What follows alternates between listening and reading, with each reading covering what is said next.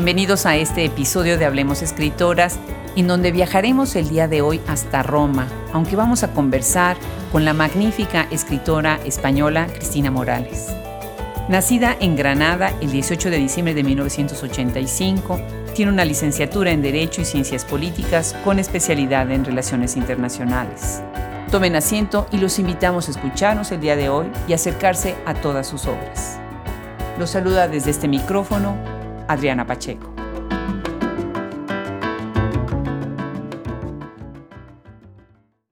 Haber leído a Cristina Morales verdaderamente me dio esta idea de cómo puede ser una escritora ser tan multifacética, tocar tantos temas y de tantas perspectivas. Yo estoy encantada de recibir en este micrófono a esta escritora española con una voz tan potente y tan clara. Me encanta. Muchísimas gracias, Cristina, por aceptar esta invitación.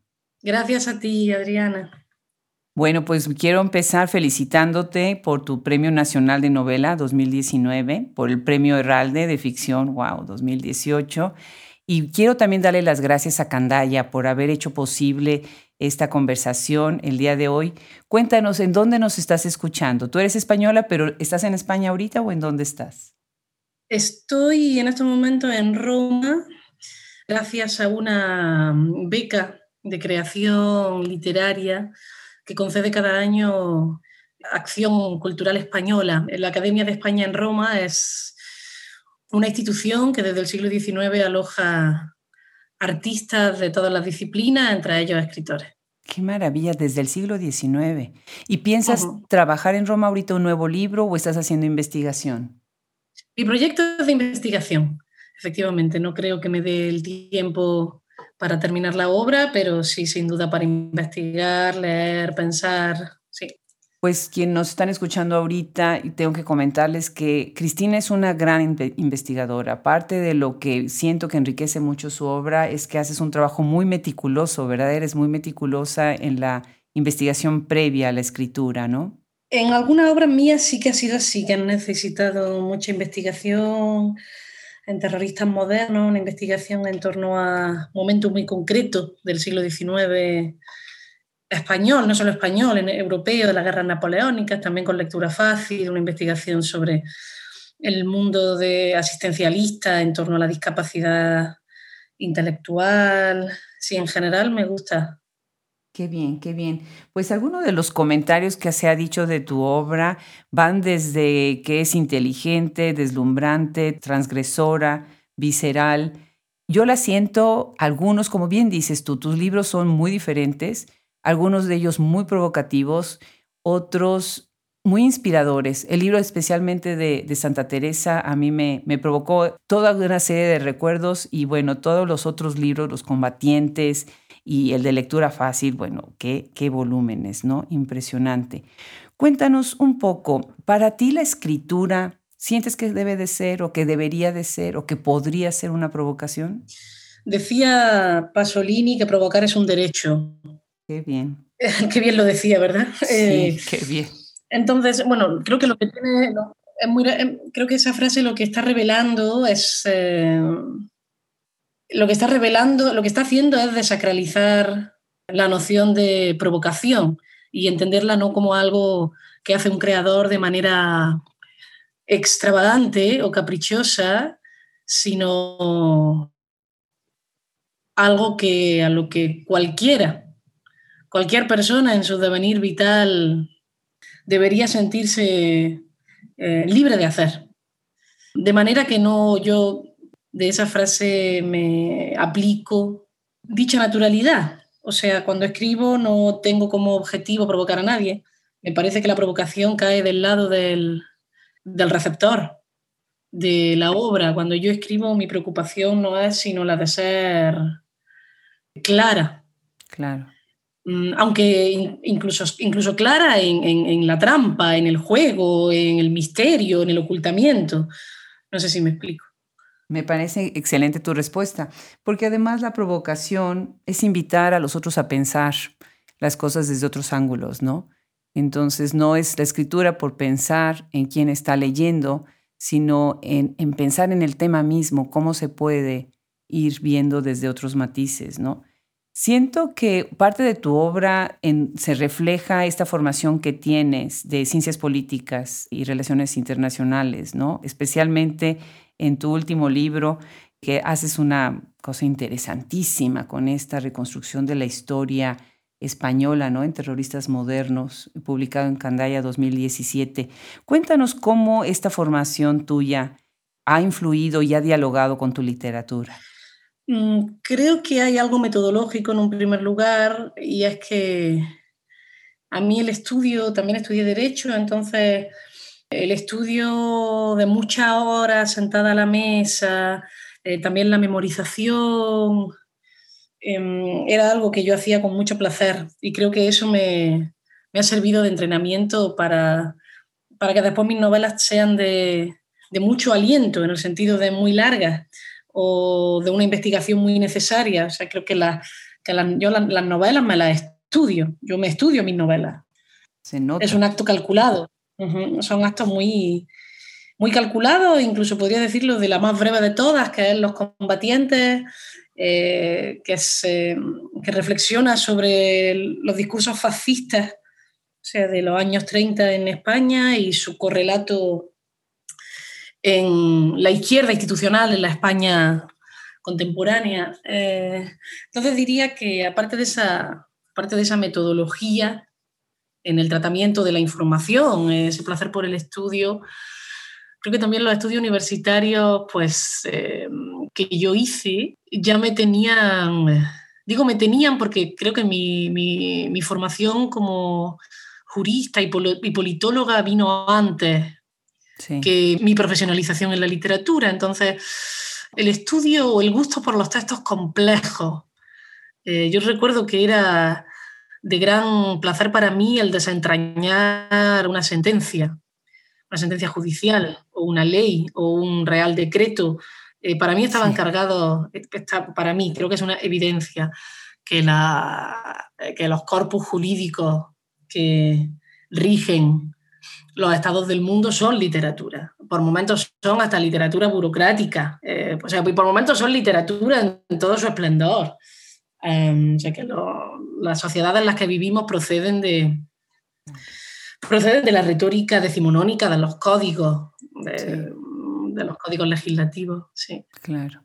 Sí, sí, sí, estoy de acuerdo. Mi formación dentro de lo que es el doctorado fue el siglo XIX y cuando leí precisamente Terroristas Modernos, me, hiciste pensar muchísimo en ese trabajo de archivo y de cómo ficcionalizar también requiere, pues no es nada más la verosimilitud, sino es cómo puedes tú retomar los textos que han sido escritos.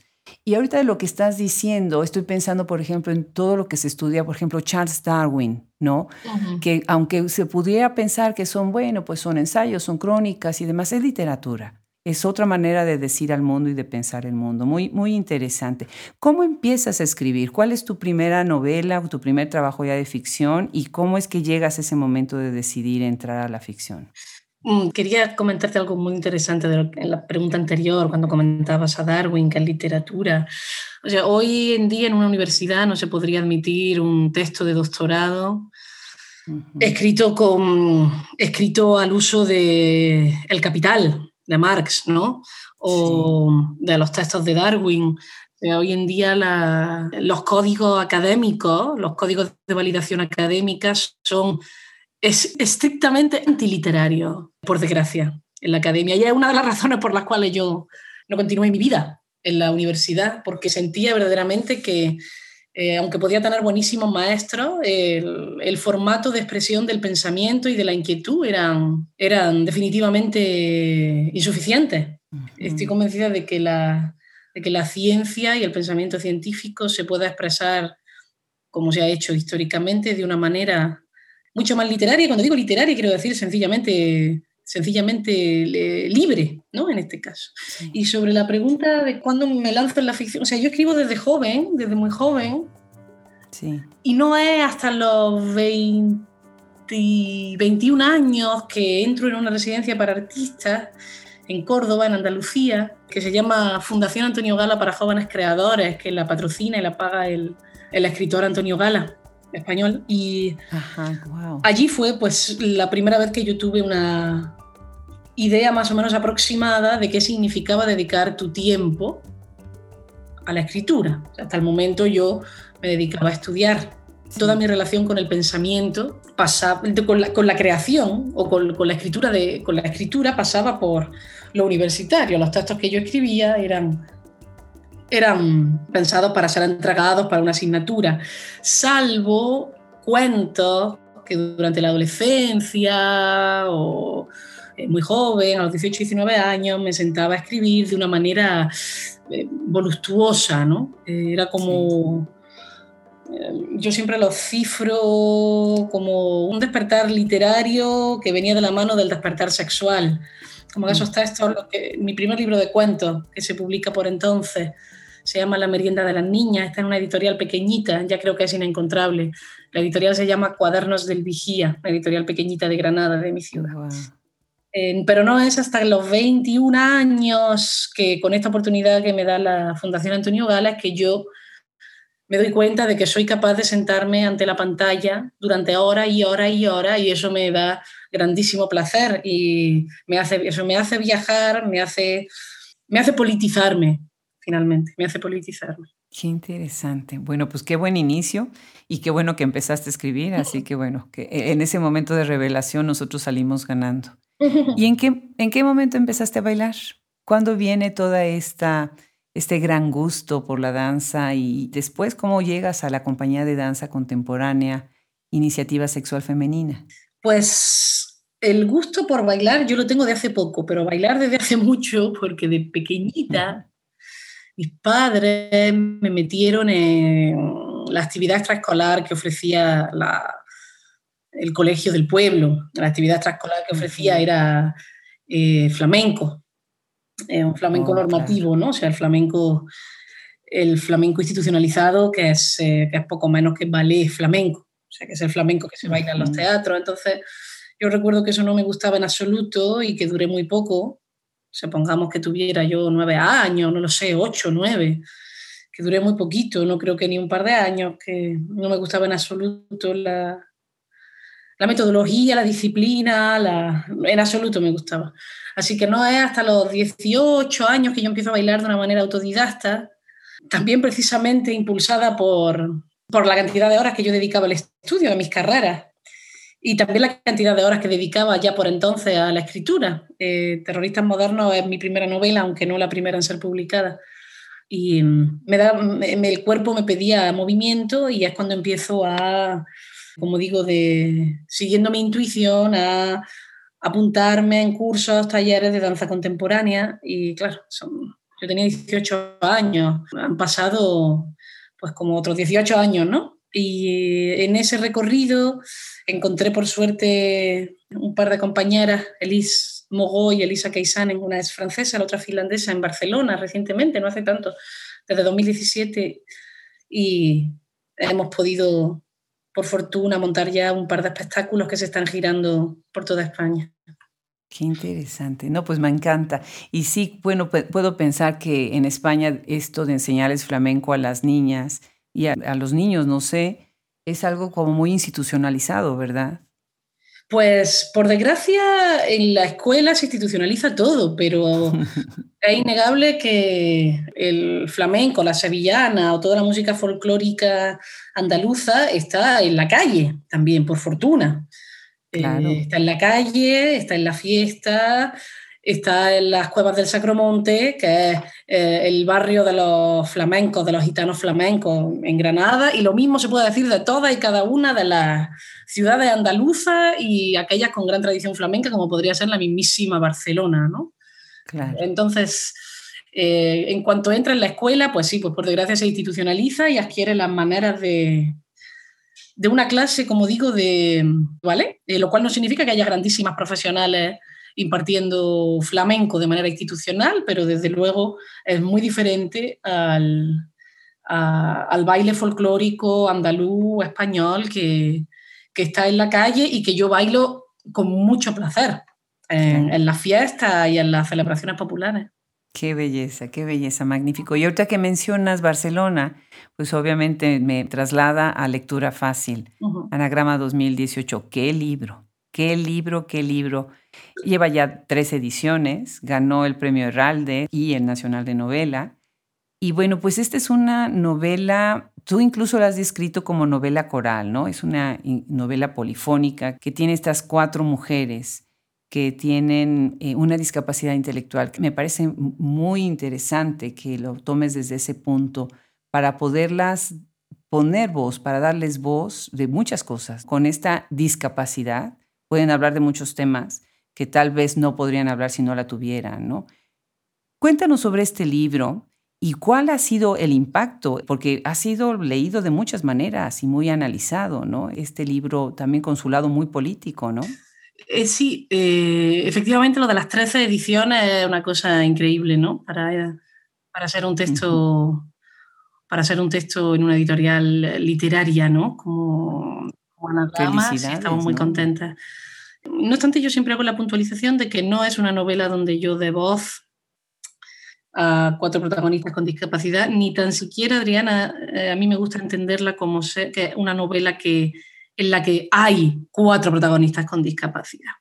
Yo siempre digo que a mí nadie en ninguna asamblea me, nombró para darle voz ni representar a nadie y es algo que no me gusta, no ya en la literatura, sino en la propia vida, eh, que nadie hable en mi nombre, salvo que yo se lo pida. entonces, yo siempre digo que en lectura fácil yo solamente me doy, me doy voz a mí misma. o sea, eso es, eh, la obra sale la obra habla de mí, de mis inquietudes, de mis dolores y de mis placeres. Y eh, el hecho de que haya cuatro protagonistas, que ni tan siquiera eh, en una clave, el libro no está escrito en una clave realista, a pesar de que tenga una lectura política tan acuciante, porque, como bien sabe, el libro es un cuestionamiento de la noción de discapacidad. No quiere ser un retrato de la discapacidad, porque precisamente pone en cuestión la propia existencia de la discapacidad. La, palabra discapacidad intelectual es muy reciente, eh, tan reciente como de la lengua española, al menos como de los años 90. Antes de eso había otro tipo de denominaciones, de eufemismos, que hoy en día ya fueron connotadas, pero que en su momento era un eufemismo el, el retrasado mental o el subnormal, que es un término médico, pero aún así solo nos estamos moviendo en el siglo XX, o sea, son no, son, no, son, no deberíamos tomarlas de una manera natural, sino que son creaciones humanas, esto de considerar a unas personas discapacitadas o no. Si nos vamos a la antigüedad clásica, probablemente esos que llamamos hoy en día discapacitados a lo mejor eran, eran sacerdotisas del templo de Apolo, porque tenían un acceso diferente a la realidad. Entonces, esto que, este juego con el lector que yo establezco, en virtud del cual las protagonistas de la obra las protagonistas de la obra parecen, parecen, podrían ser aquellas personas que en la realidad de afuera del libro son consideradas personas con discapacidad, eh, a mí simplemente me, me sirve para mostrar la opresión exacerbada que padecen no ya las personas tachadas como discapacitadas, sino cualquiera de nosotros. Ellas me servían, o sea, ellas, este, estos personajes a los que yo le invento, debo decir, le invento discapacidades, se las invento.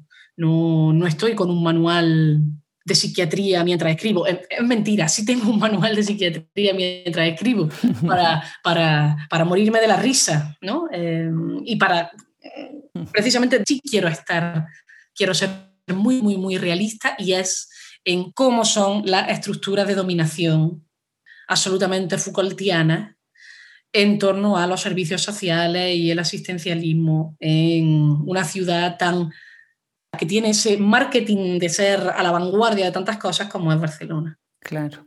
Claro, muy interesante. Y sí estoy de acuerdo contigo en cómo lo estás planteando, porque es una crítica bastante fuerte a todo este sistema, ¿no?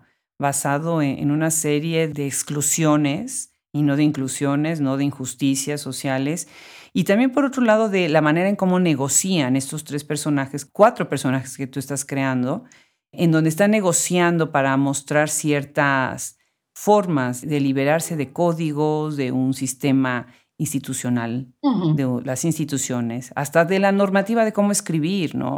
o de cómo sentir en el cuerpo, cuál es el deseo, ¿no? Cómo sentir deseo, ¿no? Y me parece muy interesante ese aspecto, ¿no? Cuéntanos un poco sobre, sobre cómo te funciona entonces este recurso de que están todas ellas metidas en estas residencias urbanas y rurales, Rudis, para personas con discapacidad, o sea, están en el puro sentido de Foucault, ¿no? Este, encerradas, ¿no? Pero a la vez están buscando la, salida de, estas, de estos encierros, de estas cadenas que tienen, ¿no? Algunas de los personajes las buscan, otras no. Por ejemplo, el personaje de Angels. Eh, el personaje de Angels siempre busca una promoción, una mejora. La estructura de ellas como usuarias de, como tú bien has dicho, eh, los Rudy y los Crudy, que son siglas que yo me invento, eh, me sirve para hablar de la evolución en el tratamiento del no normalizado en la historia de la España reciente.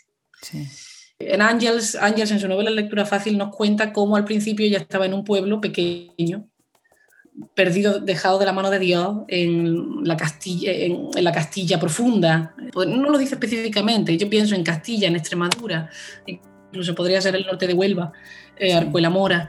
Cómo de ahí, cuando llega la transición, eh, la transición española, em, se instaura por primera vez un sistema nacional de se instaura la carrera trabajo social en las universidades y se, cambia de paradigma, se cambia el paradigma con respecto a qué hacer con las personas que se salen de la norma en términos cognitivos, ¿no? Entonces, eh, estos trabajadores sociales que pasan por los pueblos informando de que tienen el derecho a tener una pensión eh, e incluso tienen el derecho a eh, irse a vivir a una residencia eh, y después de eso, cuando con el correr de los años, lo que antes eran residencias, pisos alquilados, casas alquiladas en el centro de los pueblos, se transforma en grandes residencias que ya no están en el centro de los pueblos, sino que están a las afueras. Volvemos a citar a Foucault, eh, que son residencias, presidios, que están fuera, del, fuera de los centros urbanos, como ocurrió exactamente con las cárceles. Inicialmente las cárceles estaban, en estaban cerca de las ciudades. Y finalmente, volviendo a las personas llamadas con discapacidad, cómo vuelven, mediante la figura del piso tutelado, estas personas vuelven al centro de las ciudades, vuelven a vivir en los núcleos urbanos, pero con la tutela de la administración pública. Entonces, la estructura de... Eh, el personaje de Ángel me servía para esto, me servía para, para sencillamente demostrar demostrar cómo la opresión no, no, desaparece, sino que se transforma. Claro. Eh, a pesar de los buenos, eh, los buenos, los buenos mensajes que, y la cara, la cara que, pretenden, que pretenden lavar desde lugares democráticos sobre qué significa la integración o la inclusión. Eh, el resto de los personajes me servían, efectivamente, como tú bien has dicho, eh, otras de ellas quieren salir de ese sistema. Eh, Nati, y Nati y Marga, eh, diría, no, Nati no, no, parece que quiera salir de ese sistema, simplemente lo quiere destruir, es un personaje muy parecido. Porque no tiene ninguna propuesta, simplemente lo quiere, simplemente piensa en la inmediatez y en su. percibe con tanta claridad la violencia inmediata que es imposible la proyección la estrategia. Eh, sin embargo, el personaje de Marga sí que tiene un plan, ¿no? que es que quiere salir del piso tutelado a ocupar ella misma una casa sin el control de sus cuidadoras. Y por último está en el otro extremo, está el personaje de Patri, que lucha por permanecer en el sistema de opresión que la domina, porque de todos los sistemas de opresión que ha conocido, el del piso tutelado es el menos, el menos limitador, eh, según su punto de vista. Qué interesante. Y tienes otra Patri, otro personaje de nombre Patri, pero esta aparece en Los Combatientes. Ah, sí. Es un libro publicado primero ¿no? en Caballo de Troya 2013, después Anagrama 2020. Y muy interesante porque este libro fue considerado como un volumen que recogió el espíritu. Y me encanta esa idea cuando los, los libros o las canciones recogen el espíritu de un grupo, ¿no? Y el tuyo se ha reconocido como relacionado o en el momento conectado con lo que se conoce como el movimiento 15M, que para quienes están escuchando ahorita, también es llamado Movimiento de los Indignados, y fueron estas manifestaciones, yo estaba en España cuando fueron, exactamente el 15 de mayo de 2011, y me tocó ver, es súper interesante, fuerte, muy fuerte, ¿no? Todas estas manifestaciones a favor de la democracia, ¿no? Y bueno, tu libro empieza de una manera que engancha. Desde el principio dices, a ver, esto hacia dónde va, ¿no? Con esta, estas dos compañías de teatro, que además esta relación con la compañía de teatro y la universidad me parece también interesante, ¿no? y eh, rotundo rechazo a la disimulación, ¿no? Acá no disimulamos nada. Cuéntanos de los combatientes. Pues es divertido lo que cuentas sobre el espíritu del 15M, porque eh, yo era el 15M, a diferencia de ti, Adriana, no estaba en España, estaba en Nueva mm. Delhi, estaba terminando mi carrera de Derecho allá. Wow. Y todo lo veía conmocionada por, el, eh, por la pantalla de un ordenador que si para algo sirvió el 15M y esto es un mérito que nadie le puede quitar al movimiento, sirvió para que los españoles se dieran cuenta de que la policía en España pega, da palos, revienta cabezas, rompe codos y saca ojos. Eh, brutal, brutal. Eh, hasta el momento. Hasta el momento era difícil encontrar a alguien que no estuviera previamente politizado, que formara parte de círculos políticos em, círculos políticos eh, asamblearios eh, o muy militantes, difícilmente se encontraba una persona joven que, pudiera imaginar que la policía de su país democrático mm, podía pegarte un palo por estar sentado. Entonces, está muy bien ese desvelamiento y ese... Eh, o sea, me parece que eso hizo más madura la, la sociedad española. No obstante, yo no, no, viví el movimiento más que por relatos, relatos que me llegaron por parte de amigos, amigas, y eh, el, hecho de que tanto el editor en su primer momento con Caballo de Troya, Constantino Bertolo, ya él ya dejó, dejó, la editorial, Constantino Bertolo, eh, como la prensa en aquel momento, en 2013, efectivamente lanzaron ese tipo de, de críticas, de reseñas sobre los combatientes. Y el chiste es magnífico, eh, Adriana, porque se inspiraban en unos discursos políticos que yo inserto en el texto, discursos políticos que yo me cuidé mucho de citar, o sea, no se citan, pero son discursos de Ramiro Ledesma Ramos, que es el fundador de Falange, uno de los fundadores de, es uno de, los fundadores de, de la ideología franquista en España, ¿no? Eh, Ramiro Ledesma Ramos. Sin embargo, estos, fueron, estos textos fueron leídos, por el momento histórico en que aparece la novela, fueron leídos como discursos de la plaza del 15 de mayo. Entonces, esto fue para una gran carcajada interior que veo que cuyo, mecanismo sigue funcionando. Estos textos están sin citar, pero a nadie, salvo que, salvo que alguien sepa esto que yo estoy contando, que después se reveló en la prensa meses después, em, que yo los había picado literalmente, eh, sin citar, tampoco tenía la obligación de citarlo, ni, ni siquiera la obligación legal, porque Ramiro Ledesma murió en el año 36, que un mm. comunista le pegó un tiro en la cabeza, así que ya no, no contaban ni... Habían pasado más de 60 años de la muerte del autor, 70, 70. Eh, o sea que yo no tenía por qué, yo no tenía por qué citarlo legalmente y moralmente creía que era más interesante no, no citarlo porque reveló, reveló esa mentira, o sea, reveló la mentira de que el, el establishment de la izquierda institucional, por desgracia salida del, 15M, que práctica anarquizante, sino anarquista, anarquizante, eh, fue después cooptado por un movimiento partidista como fue el de Podemos. ¿no? Entonces, que, que esos, los prosélitos a esa izquierda institucional finalmente, y finalmente amante del poder se identificaran con las palabras de un fascista era de nuevo una revelación que, hacía que yo quisiera seguir dedicándome a la literatura porque me daba cuenta de que funcionaba, que era transformadora y además me, divertía. Sí, sí, sí, sí. El libro es buenísimo, de verdad se lo recomiendo mucho. Hay una parte que a mí me llama mucho la atención, la invitación al público, o sea, como la escena en una obra teatral, por ejemplo, puede ser realmente, son los espectadores y los espectadores son realmente los actores, ¿no? De qué manera el público reacciona hacia, ciertas cosas que presenta el teatro y el mismo público está a la expectativa, no está entendiendo cuál es lo que está sucediendo en escena en ese momento. El inicio del libro desde ahí ya empieza, ¿no? A engancharte. Después hablas de la sospecha, de que estás escribiendo, ¿no? Yo me acerco a la literatura sospechando, dices, y me gustó muchísimo la frase. Eh, la voy a citar citándote a ti, porque después, en el futuro, porque me pareció fantástica la idea de sospechar, ¿no? Y dices también, la sospecha debería considerarse otro método científico como el inductivo, el deductivo o el abductivo. Me parece genial. Y después tienes otro libro que es una joya. Santa Teresa de Jesús creo que es un personaje que ha sido muy mal leído en ciertas sociedades y en ciertos ámbitos, ¿no?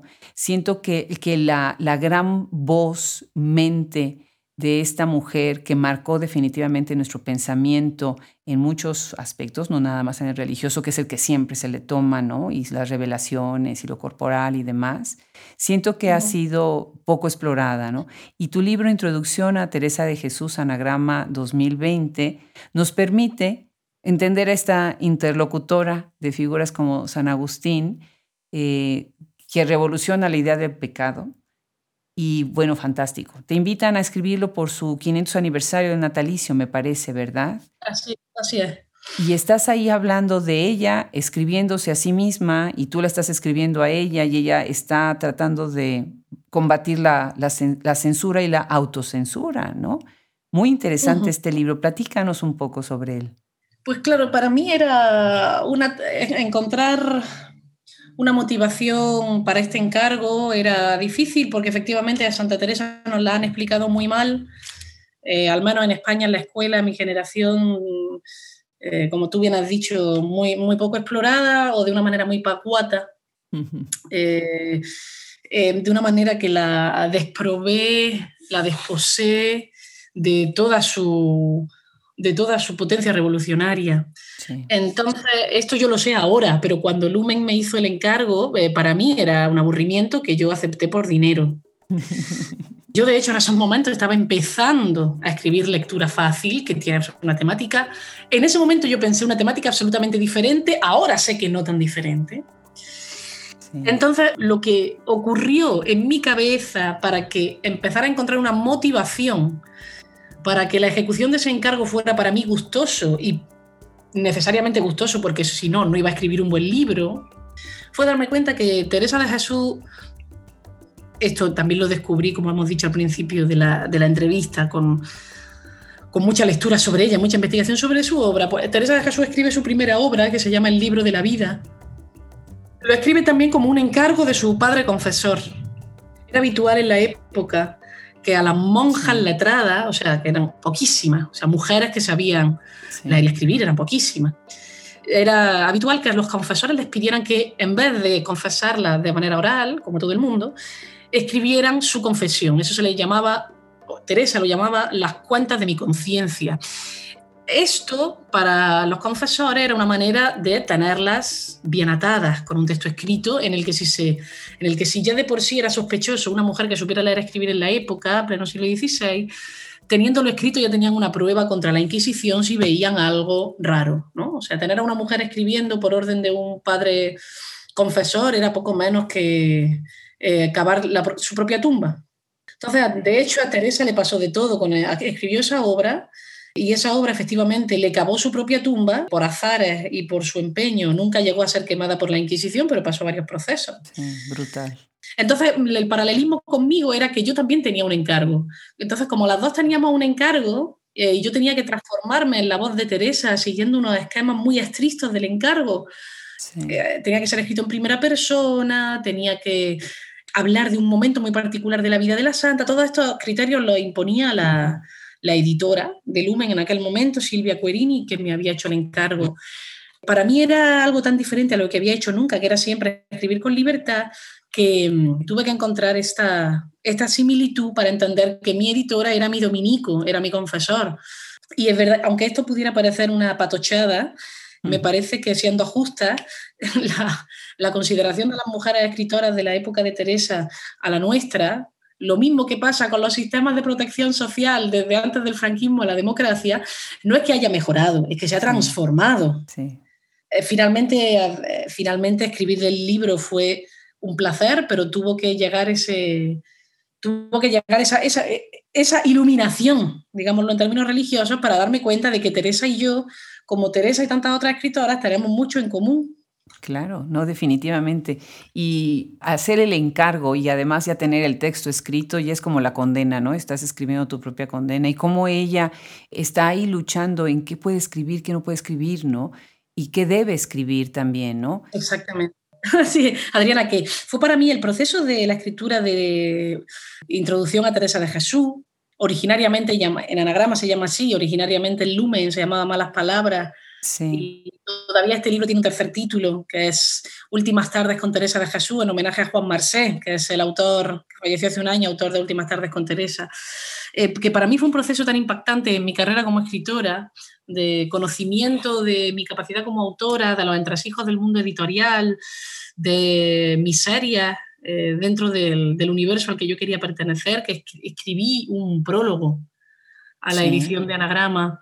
Eh, de hecho, ya he escrito dos prólogos a las ediciones de Anagrama eh, hablando, de, hablando de este aprendizaje. Claro, por eso yo defiendo tanto desde nuestro proyecto y desde Shop Escritoras, donde ahora también vendemos los libros de ustedes y de, escritoras fantásticas como tú, que es muy importante leer las ediciones, las distintas ediciones de los libros. Además de leer la obra completa, lo más completa que se pueda de una escritora, porque solamente así redondea su idea, hay que leer varias ediciones, porque las ediciones, la idea de tener acceso a distintas ediciones por distintas editoriales, es que así vemos también cómo se están escribiendo los prólogos, cómo se corrigen los propios escritores, las propias escritoras, o se amplían, ¿no? Muy interesante tu prólogo y la visión que tienes ahí, cómo pones a los editores como eh, eh, sensores de esto, ¿no? Hasta discutir el título mismo de una obra, ¿no? Muy interesante. De verdad les recomiendo muchísimo que se acerquen a esta obra. Y por otro lado, eh, veo también una crítica muy fuerte a todas estas, esta idea sobre la pobreza, ¿no? La idea de qué significa el dinero. ¿Cuál es realmente, por ejemplo, la, la manera en la que veía Santa Teresa? La diferencia, lo asqueroso del dinero, dices, ¿no? Lo dice ella después, ¿no? En algún momento. Eh, el, carecer de bienes privativos, y no nada más de bienes privativos, sino de bienes comunes, ¿no? Me, parece muy interesante para algunas retóricas proteccionistas, populistas e y incluso, no sé, liberales, ¿no? Actuales. Sí, esta reflexión sobre el dinero que tú acabas de mencionar, eh, no la hace en la novela eh, Teresa de Jesús, pero sí una monja amiga de ella que se llama María de Jesús. Que María de Jesús era como mucho más radical en el voto de pobreza, que en esa época, en el siglo XVI, eh, con, los los franciscanos también sobre todo, es, es, el, último, es el último desafío a la riqueza de la Iglesia.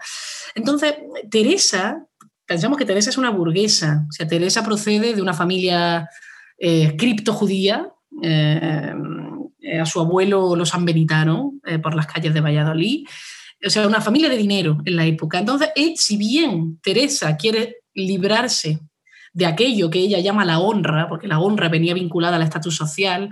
Teresa es bellísima cuando, habla, cuando dice que no quiere la honra para nada, que, no quiere ser, que no quiere ser honrada, porque honrada en la época significaba la honra la tenían los ricos, los pobres no tenían honra. Honra estaba vinculada al, estaba vinculada al estatus social y no a la honestidad, como podríamos decir hoy en día.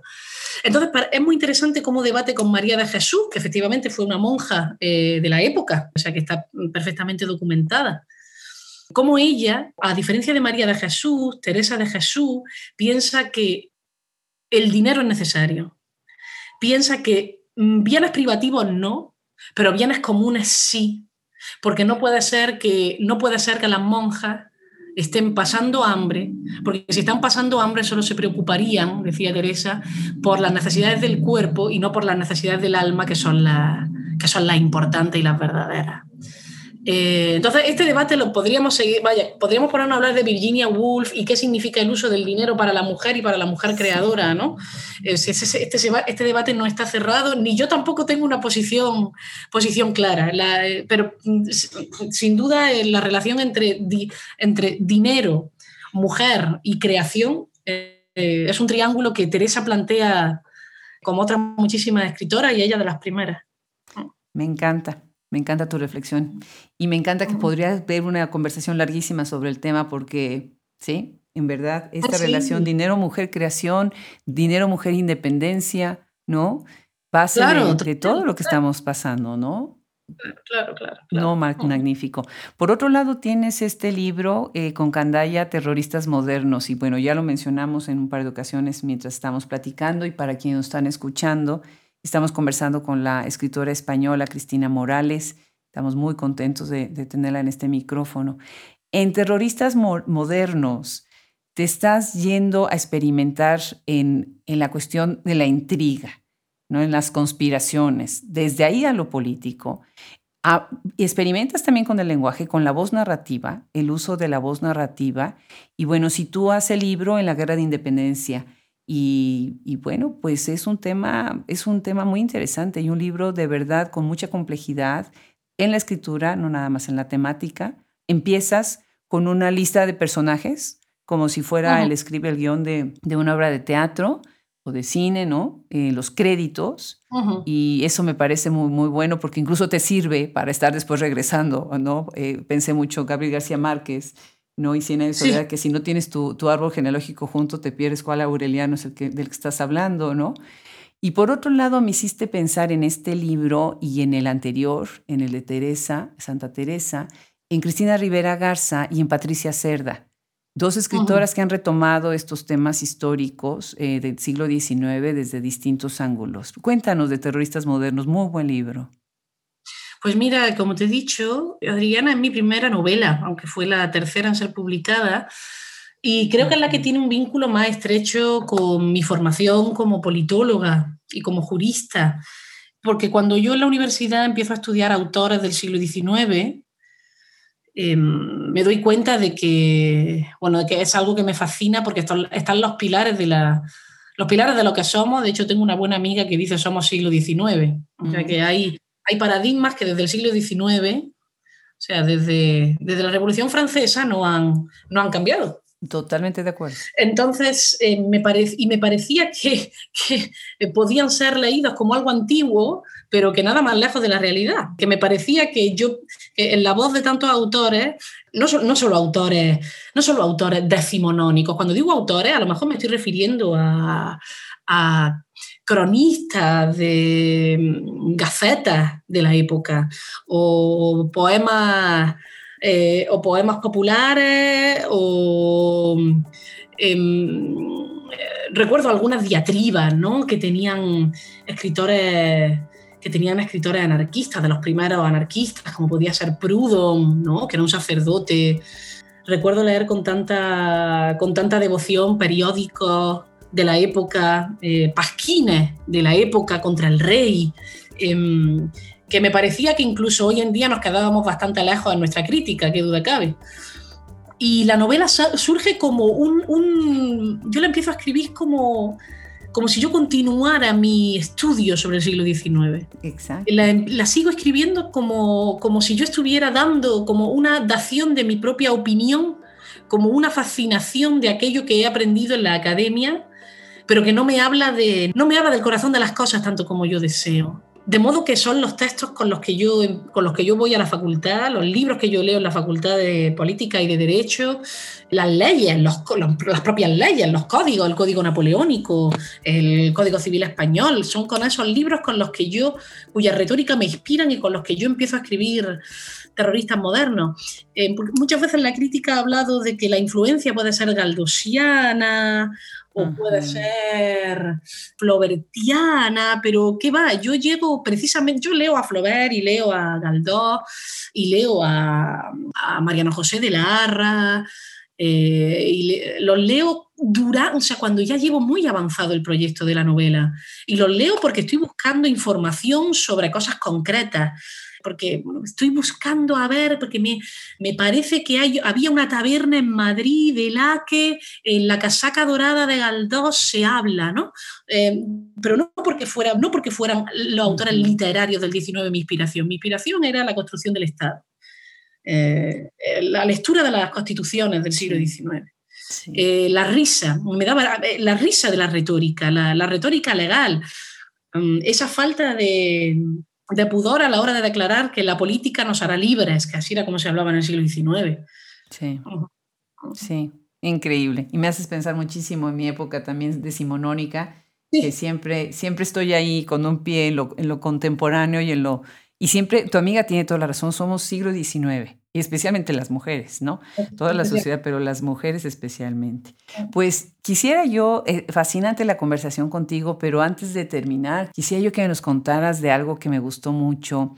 Encontré una declaración que hiciste en alguna entrevista hablando de una escritora que ya es parte de Hablemos Escritoras y a mí me gusta muchísimo, es una crítica muy fuerte, Yasnaya Aguilar. Y me gusta mucho, eh, pues que tú la estás leyendo en España, ¿no? Es una gran voz sobre género, indigenismo, se recoge, eh, Gabriela Jauregui recoge parte o algunos de sus ensayos en su libro Tsunami. ¿Cómo es que llegas a ella? Qué interesante. ¿Y qué recoges de su trabajo?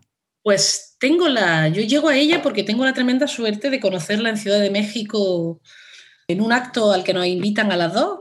Qué bien. En el año 2019 nos convoca el país, el periódico El País, eh, que tiene una sede en, Ciudad de México, a una conversación a ella, a mí y a, otra, no es autora, es una militante sobre todo del derecho al aborto, que me perdone si me escucha porque no, no, me viene su nombre ahora. El caso es que compartimos mesa a las tres y después fuimos a cenar y yo sencillamente estaba embobada escuchando a, Aguilar. La escuchaba babeando. en el país se puede conseguir, está publicada, la entrevista está grabada, es, una mesa redonda grabada en la sede del país, o sea, se puede ver íntegra. Eh, yo la escucho con devoción porque me habla de algo que en Europa no se habla. Sencillamente se pone en cuestión la formación del idioma.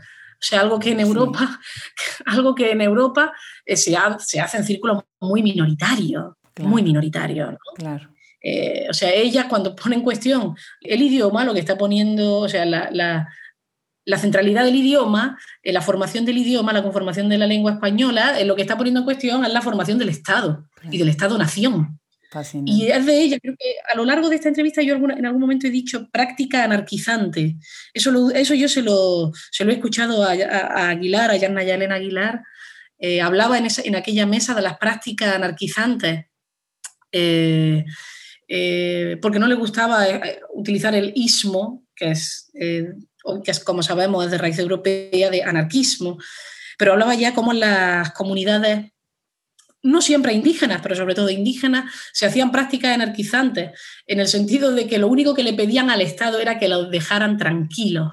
Déjennos tranquilos. Lo que le piden al Estado es que dé un paso atrás. Sí. Bueno, la activista es Jimena Soria. Exacto, Jimena Soria, gracias. Y ahorita que estás hablando de lenguaje, bueno, pues es que la formación de Yasna ya es lingüista y es una lingüista de origen mije. Es una filóloga, claro. Sí, y sí, interesante que están atravesando con una conversación así, por eso la importancia de lo que hace el país, ¿no? Atravesando el océano con estas ideas y, seguramente ella también quedó muy impresionada de lo que tú dijiste. Estos son intercambios fascinantes, ¿no? Pues muchas gracias por el comentario, porque verdaderamente creo que, que a veces ustedes pueden ir a los eventos y se queda ahí en el evento, ¿no? Y tú lo estás haciendo que esto trascienda, ¿no? Pues no sabes, eh, Cristina, qué gusto, qué gusto tenerte. Yo quisiera cerrar con una ultísima pregunta, que es los fanzines, porque creo que hay una conversación muy grande que, está medio calladita. Es muy grande, pero está abajo. Y es precisamente el auge de los fanzines, ¿no? Uno de tus libros quiso incluir uno dentro y después ya se hizo toda una polémica alrededor del fanzine. ¿Quieres cerrar la conversación contándonos sobre qué piensas sobre esto? Bueno, es que yo lo que ahora ya, ahora ya menos, pero durante la escritura de lectura fácil, durante la escritura de últimas, de últimas tardes con Teresa de Jesús, que en su momento se llamaba Malas Palabras, lo que yo más leía eran fanzines. Mm. Porque, en primer lugar, porque yo no tenía, yo no podía comprarme libros, tenía efectivamente a mi acceso, tenía, era accesible para mí ir a la biblioteca, que de acá y Barcelona es una ciudad de extraordinarias bibliotecas, con extraordinario fondo bibliográfico, pero era difícil conseguir una novedad, una novedad editorial yo no la podía comprar. Eh, sin embargo, allá donde iba, a las casas ocupadas a las que iba, a los centros autogestionados, eh, siempre había novedades de, de de pensamiento acuciante de lo que había pasado la semana pasada en el barrio, en el país, en el mundo y en, la India. Eh, o sea, una red fancinera también muy tejida, no solo por la Asamblea Libertaria de Barcelona, sino también por colectivos de migrantes que en Barcelona son, debo decir, y esto poca gente lo podrá discutir, que son aquellos que son más políticamente activos, que son las compañeras migrantes, son las compañeras migrantes y racializadas. Entonces, yo, ha sido la literatura fancinera la que ha alimentado, bueno, la que ha alimentado mi, mi hambre de una escritura sin retórica, de una escritura clara, incluso de una escritura por momentos feística, o directamente fea o directamente ilegible. Muchas veces los fanzines son ilegibles, a veces porque están deliberadamente mal escritos y otras veces porque están naturalmente mal escritos. Mal escritos quiero decir ortotipográficamente mal escritos y cuando digo deliberadamente, a veces porque están en mitad de un collage, la fotocopia es mala, no se lee bien eh, y hablan de temas tabú. O sea, hablan de temas tabú. Yo siempre que, siempre que viajo busco el sitio donde pueda llevarme fanzines del lugar. O sea, con la promoción de lectura fácil que me llevó por toda Latinoamérica, yo cogí fanzines desde el Ecuador hasta Uruguay. O sea, me voy a una biblioteca, biblioteca fancinera. Yo cuando llego a Barcelona descubro lo que es la biblioteca fancinera y empiezo a empezar la mía. Qué maravilla. Pues felicidades también por esa, por esa perspectiva. Y darles espacio, ¿no? Y leerlos, porque es lo que quieren, que, nos lean, aunque no nos paguen nada, no queremos dinero, queremos ser Ah, claro, es una escritura libre porque no está pendiente de llegar a la naquel de la librería, claro. No, magnífico. Pues fascinada con tu trabajo, Cristina. De verdad los invito a que lean todo, todo, todo de Cristina. No se queden con un libro, tienen que leérselos todos, porque así van a disfrutar todavía más su obra. Muchísimas gracias, de verdad. Gracias a ti, Adriana, por las preguntas y la conversación tan, tan jugosa. Al contrario, un abrazo muy grande hasta Roma.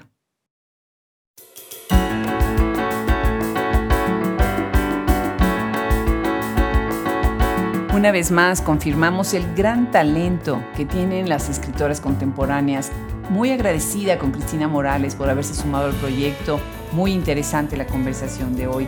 Y también muy agradecida con nuestro equipo de colaboradores detrás de los micrófonos en todo lo que es la edición de audio, la edición de podcast, social media. Y también muchas gracias a nuestros colaboradores que escriben en nuestro blog, que entrevistan a otras escritoras, que hacen cápsulas. Sin ellos esto no sería posible. Les damos las gracias por recibirnos dos veces por semana en audio en sus hogares y dos veces por semana en texto, con nuestras mini reseñas y con nuestros blog posts. Se despide de ustedes desde este micrófono en la hermosísima ciudad de Austin, Texas, Adriana Pacheco.